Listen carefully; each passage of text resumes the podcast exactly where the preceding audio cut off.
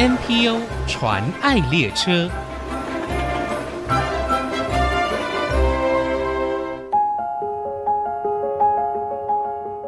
听众朋友，大家好，我是王淑荣，欢迎收听 NPO 传爱列车。端午故事很精彩，就像每一位老人，每一段无比精彩的故事，因为失智，故事停止，无法继续；因为失能，故事让人惋惜。日复一日，相同的画面。故事的戏不再出现除了自己的角色，我们希望故事继续，有故事的笑容能够陪伴他们一直老。你的加入，让你的故事成为他们的故事，陪我笑，伴我老。华山基金会。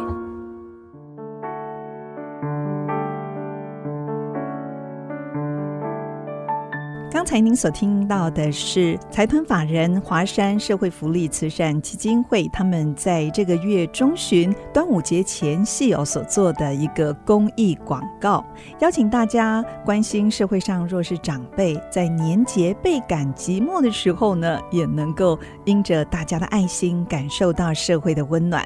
今天我们非常高兴可以邀请到华山基金会的新竹县站长，还有新埔站的站长哦，来到节目当中。跟我我们分享华山的工作，我们先欢迎新竹县站长魏炫逸站长，他也是社工。炫逸您好。你好，淑荣姐，NPO 传爱列车的听众朋友，大家好。我们也欢迎新浦站站长林雅婷，社区服务员，雅婷您好。你好，我想先请教一下哦，华山基金会它为什么会取名为华山这两个字呢？炫毅，嗯，华山这两个字其实是源自于《诗经》，就是我们中国的《诗经》的一个引经据典。嗯，那华就是白发苍苍的意思，华发，对，华发。嗯、那山就是有宏伟高大的意思，是对。那所以华山两个字就是白发苍苍的老人家的这样的一个意念的一个传达。嗯，他们在人生最高处 有很多的智慧哦。对，所以这就是你们服务的对象，对不对？对。那基于这样子的服务对象，你们也有一些服务的理念，我觉得很棒，可以跟大家分享一下吗？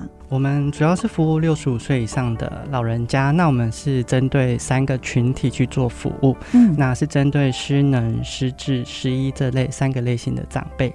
失医我们比较好理解，他可能就是独居在家中的一个长辈，对。那失能可能就是因为。老化的关系，或者是他生病的关系，他生活自理功能的下降，他可能需要他人的协助才能维持一个基本的生活。嗯、那失智的部分，呃，用过去的话说，我们就是只得到老人痴呆症的这样的一个长辈。那现在当然已经证明叫失智症。现在人也越来越注重罹患失智症长辈的这样的一个议题，对，所以我们也针对失智症长辈也成为我们的服务对象之一。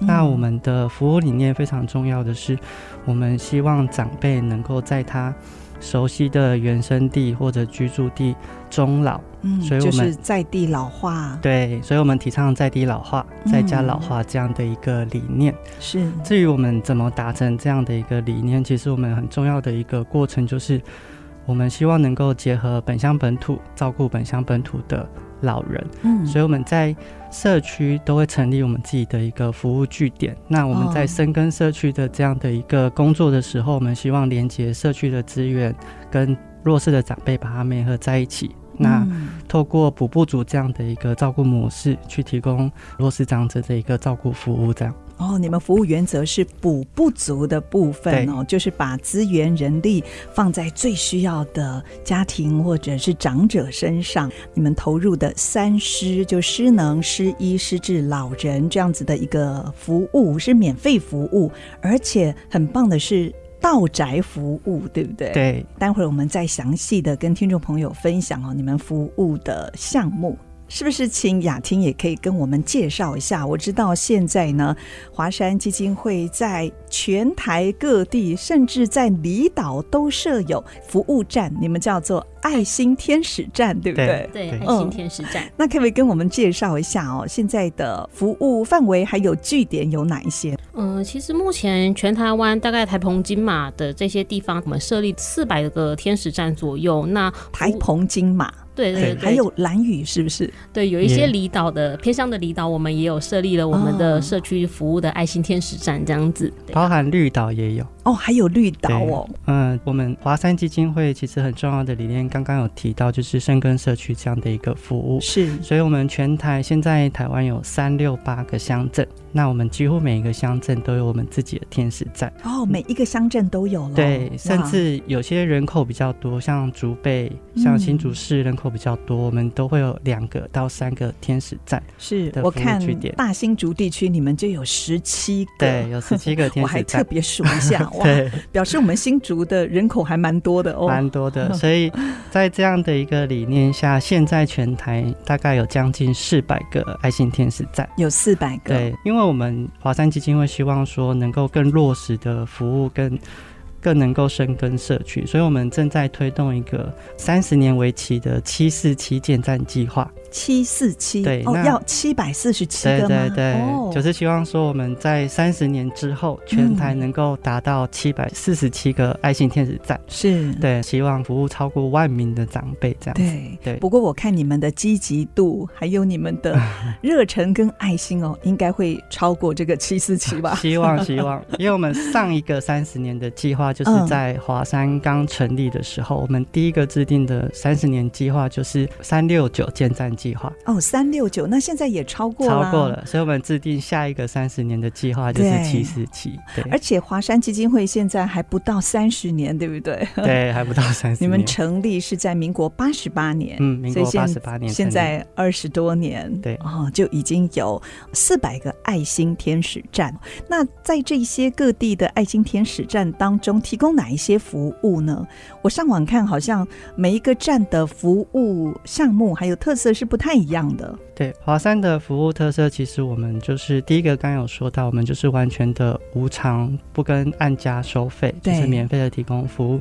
那第二个服务特色，就是因为很深耕社区，每一个天使站都有我们的服务员，嗯、那那一个服务员就会根据当下乡镇市的一个社会资源的条件的不同，或者是根据长辈的状况不同，会提供各式各样的服务。这样，嗯、那我们比较常见的就是。到宅的关怀访视服务是对，那每一个月我们要求我们的同仁至少到长辈家一次，至少一次。嗯、那进到长辈家中关怀他进来的生活状况。对对，那长辈如果都平平安安的，没有什么特殊的状况，我们也会花一点时间陪他聊天，听他说他这个月发生了什么事情。嗯、那我们期许我们自己。呃，能够定期稳定的每个月到长辈家中，除了看一下长辈的生活状况之外，我们也期许我们自己能够像家人一样，就陪伴在长辈身边，像家人一样，每个月都定期的去探视他，嗯，让他能感受到真的有人在关心他，是给他心理的支持。哎、欸，那像这样子的一个探视，是由服务员还是社工还是志工参与的？嗯这也是我们华人基金会的特色，就是我们每一个站点、嗯、天使站就有一个服务人员，是对那一个服务人员，他就会去募集社区资源嘛。那立功人力也是包含社区资源的一个范围里面，所以我们每一个天使站都会成立自己的一个呃义工团队。嗯，对，那义工团队如果充足的状况下，我们会根据案况的需求，由义工或由站长去做服务，这样子。嗯，对，那有一些地方可能资源环境条件并不是那么的好，招募不到义工，那有可能就是那一个站长要去做完所有的服务。对，所以站长其实是蛮辛苦的一份工作。对，真的很希望哦，当地的社区能够有更多的志工一起来关心自己社区的长者哦。对。那您刚才说这个是道宅的关怀，到家中的关怀，我看到你们还有圆床泡澡的服务哦，这是什么呢？嗯，原床泡澡的服务，其实在华山基金会。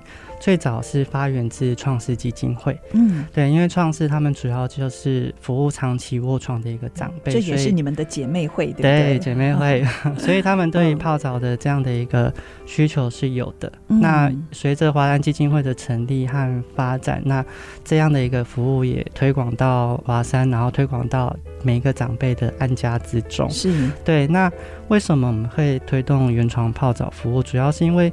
长期卧床的长辈，他长期的躺卧在床上洗澡，或者是呃卫生清洁的部分，其实是对家属是蛮有压力的一份工作。可能都只能擦澡，对、哦，因为人力的关系。对，原床的意思是什么呢？呃，原床的泡澡，其实字面上的意思，它就是在它呃原本原本的床上，那我们简易的帮他搭一个简易的水床。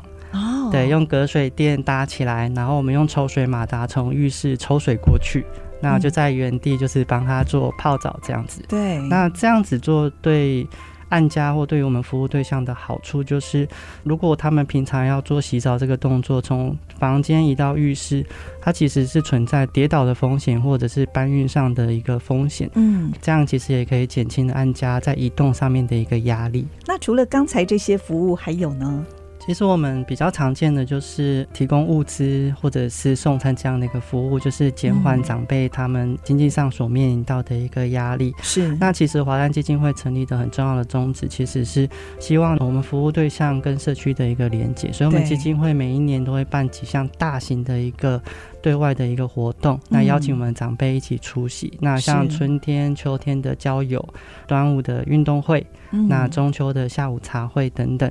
都是我们希望长辈能够和社区的连接能深一点，不要只待在家中的一个很重要的一个服务，这样。是让他们也有机会参与社会哦。那因为跟案况的不同，华山基金会的服务项目其实非常的多元，少到可能帮长辈修理他的家电器材，或者是环境清洁，嗯，大到我们曾经也服务过长辈他的。房子被台风吹倒了，我们梅河社区的资源，我们一起重新的帮长辈盖一个房子哦，还不止修复哦，是直接盖一栋出来。是知道你们还有华山三中心哦，老人电话的问安中心，还有老人用品的交换中心，这个是在台北总会提供的服务哦。那待会儿下一段，我们继续再请炫逸还有雅婷分享有关于华山基金会在他们各自的站中，就是新竹县站还有新浦站，他们所提供的服务工作。广告过后马上回来。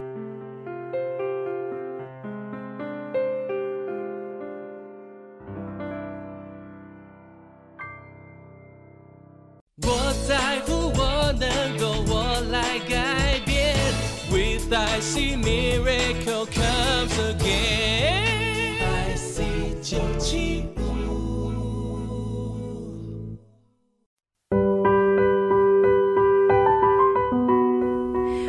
再回到 NPO 传爱列车，我是王淑荣。今天我们邀请到成立于民国八十八年的财团法人华山社会福利慈善基金会，他们所服务的对象是社区当中三失的老人，也就失能、失智、失医的老人，做免费的到宅服务。今天的来宾是基金会新埔站站长林雅婷，社区服务员，以及新竹县。站长魏炫毅站长，继续，我想请教雅婷哦，您是新浦的天使站站长，那是不是可以跟我们分享一下哦？你怎么会加入新浦天使站？还有目前站内的服务状况怎么样？一开始会加入华山，真的是误打误撞了。嗯，因为其实我大学是在台北念书，哦，然后后来回到新浦之后，就是毕业之后回来找工作嘛。对，那个时候就刚好看到华山在新浦开了一个职缺，那就是，嗯，对，投了履历之后，我就这样。误打误撞进入了老人服务这个领域。哦，呃，那目前站内的服务状况怎么样呢？嗯，新浦站的话，其实新浦站在民国九十九年就已经设立了，服务的长辈就是像刚刚前面有说过的三师长辈，目前的服务的案量大概是有八十六位。哦，那也蛮多的哎。对啊，那你们有几个全职的？只有我一个人，啊、只有你一位。对，我们各地的天使站都是只有一位工作人员。哦，那有然后搭配志工吗？对对对，由我这一位工作人员去找寻志工，然后还有资源，对，资源连接所有的都是这一位工作人员在做。哇，那你们各站的站长要十八般武艺哦，都要有哎，还要劝募，对不对？对，很不简单呢。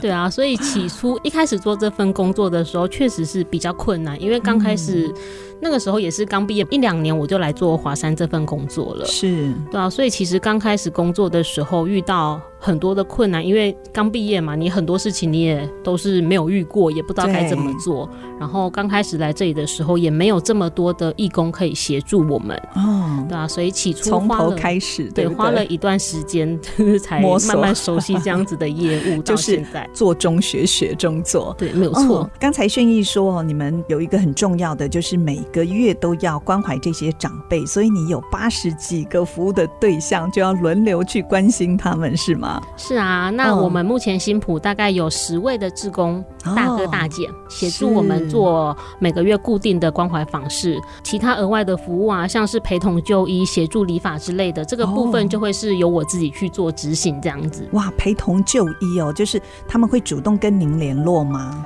嗯，大部分是在我们访视的过程中发现他们有这样子的需求。哦、那有一些长辈可能是因为他居住地偏远，或者是没有人可以协助他，没有交通工具。对，因为现在去大医院都就要先挂号啊，那些什么的。那他们也没有家中没有年轻人可以协助他们。打理这样子相关的事情，嗯、那我们就会协助他处理这样子的事情。是，您刚才说还有理法的服务哦？对啊，对啊，这个其实是因为这几年疫情，所以我才开始做这样子的服务的。我就看到长辈有这样需要，对不对？因为他们也不敢出门。对啊，因为像疫情的时候，之前三级警戒不是都说要尽量减少接触嘛？对。所以其实，在疫情之前呢，我是请义检团队。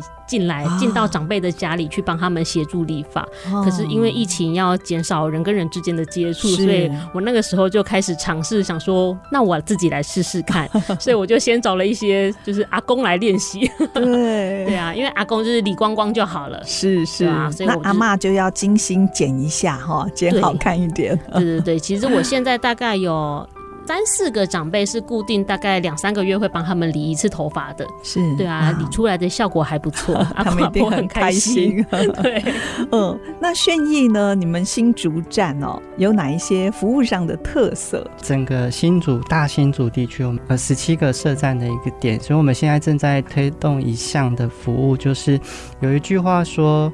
预防胜于治疗，是，所以我们不要等到长辈生病了，我们才去服务他。哦，对，所以我们希望能做事前的一个训练的一个工作。所以你们是着重在长者的健康，对对对，哦、健康的一个算是训练或预防。所以我们把这样的一个肢体训练或者是逻辑思维的训练结合桌游、嗯，那我们让我们第一线的同仁先去接受相关的一个教育训练。哦、那每个人学桌游哦，对，每个人学习一套桌游的技巧。那把这个技巧，我们在访视的时候带到长辈家中，就陪他们玩。对，陪他们玩。那可能我们觉得玩这十分钟、二十分钟，可能对我们来说很简单，但对于长辈，可能他的逻辑思维可以让他动动脑，是可以让他运用他的手脚做一些平常不会做到的运动。那再来更重要的是训练手眼协调的一个能力。对对，所以这样的一个工作，其实是我们华山基金会在新竹区正在试着推动的一个重点。嗯，对，希望说能够落实预防胜于治疗这样的一个服务。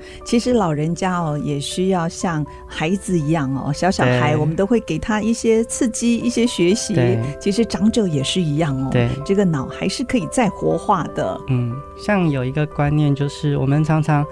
怕长辈跌倒啊，就是不让长辈做很多家中应该要做的，比如说清洁的工作。但其实这个反而会让长辈退化的比较快。快。对，让长辈自己试着收拾桌子，试着自己吃饭，试着自己去扫扫地。对，其实每天这一点动作，其实对于长辈来说都是很棒的一个复健的运动。所以你们也把这样的观念哦带给他们的家人或者是长辈自己，对不对？对，我们希望尽量不要去取代长辈他原本就可以做的功能。自理能力。对，取代了之后他就会依赖，那甚至之后就做不到了。对，嗯。那两位投入第一线的服务工工作哦，雅婷有十年了嘛，轩逸有。大概十五年了，十五年了。对，那过去在执行各项的服务过程当中，是不是曾经碰到一些比较难处理的困难或者是挑战呢？绚艺，我个人来说，最困难的大概就是语言吧，因为我们对于人的工作，其实沟通是一件非常重要的事情。是，但是我们常常面临到说不同话的长辈，比如客家话、台语啊、原民就原住民的话语。是对，那其实沟通上其实。过程中都会有很多的趣事，还有困难，嗯、比如说可能要跟他约时间去哪边看医生，那常常时间就约错，遇不到人这样子。哦、对，所以对我来说最困难的是语言的部分。对对对、嗯，怎么办呢？怎么解决？就比手画脚，就 比手画脚。那、哦、当然最后就是都用写的。哦，用 写的，啊，就是简单的对数字，让他们可以看得懂。对，那之后过了好几年，自己一直这样子被训练，那台语会一点，客家话也会一点，然后原住民话。也会一点这样子，是哎，无形在工作中也培养了你的能力，对 语言能力。嗯，那雅婷呢？那我这边呢，其实是因为我们服务的长辈，他的状况其实很多，长辈的遭遇百百种，他们遇到了很多的问题的时候，都会来找站长。嗯，那其实很多的问题也都是站长第一次遇到哦。那长辈都会问我说：“哎、欸，那站长那怎么办？这件事情怎么办？”其实我们心里也是想，对，我们也不知道怎么办。对，所以我们就要被训练的不停的去帮长辈想，那怎么办？这可以怎么做？哦、因为对长辈来说，我们可能就是唯一一个唯一的依靠的人。对对，所以我一定要去帮长辈想，那这件事情可以怎么办？比如说像长辈藏在衣橱里的钞票被虫咬了，怎么办？哦、他就拿着一叠钱来，怎么办？我的这个钱怎么办？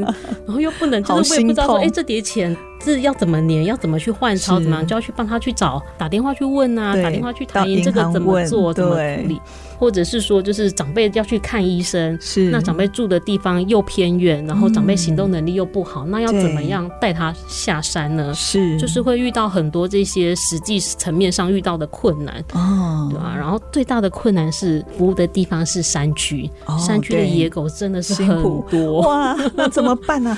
对啊，就是你一定都跑得很快了。不能跑啊！对，我后来学到不能跑，你就停，你就要停下来，停下来跟那些狗对看。哦，狗就这样子，对，狗就会停下来了。对对对对对，你就是站得比它久。哦，这是我后来学到的生存之道。你们的服务工作真的是充满着挑战，但是对每一位被服务的长者来说，哦，真的是他们生活当中最大的依靠跟需要了。嗯，那如果有听众朋友也想要支持你们的工作，可以透过哪一些方式呢？绚艺。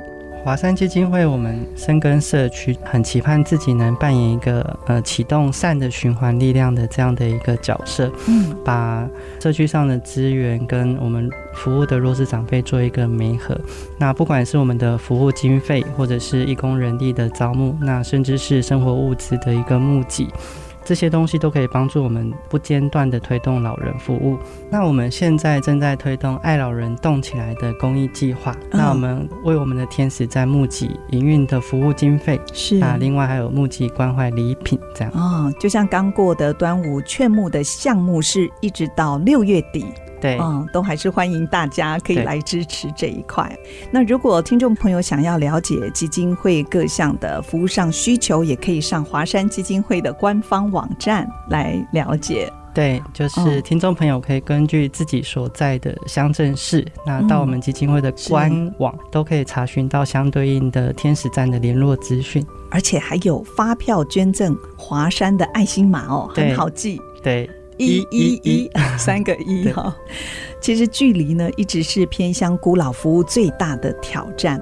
对于年迈身体退化的长者来说呢，有人能够来关怀问候他们，而且在各个社区华山的爱心天使站也成为弱势长辈的精神支柱，还有生活物资的重要来源，更成为长辈第二个家。基金会现在也正推动帮助一个站守护一百位孤老的建站计划，希望企业、团体还有爱心人士可以一起来认助，支持华山基金会在地弱势老人的服务，守护老宝贝们。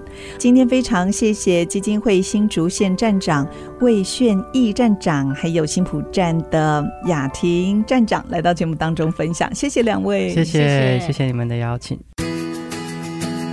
真情传爱。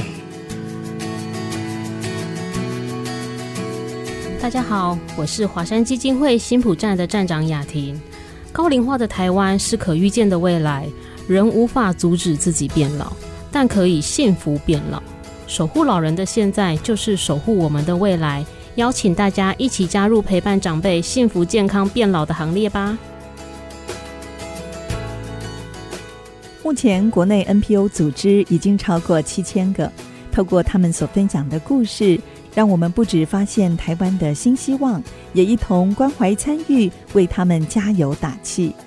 我是王淑荣，欢迎您上 ICG 网站听更多 NPO 传爱的故事。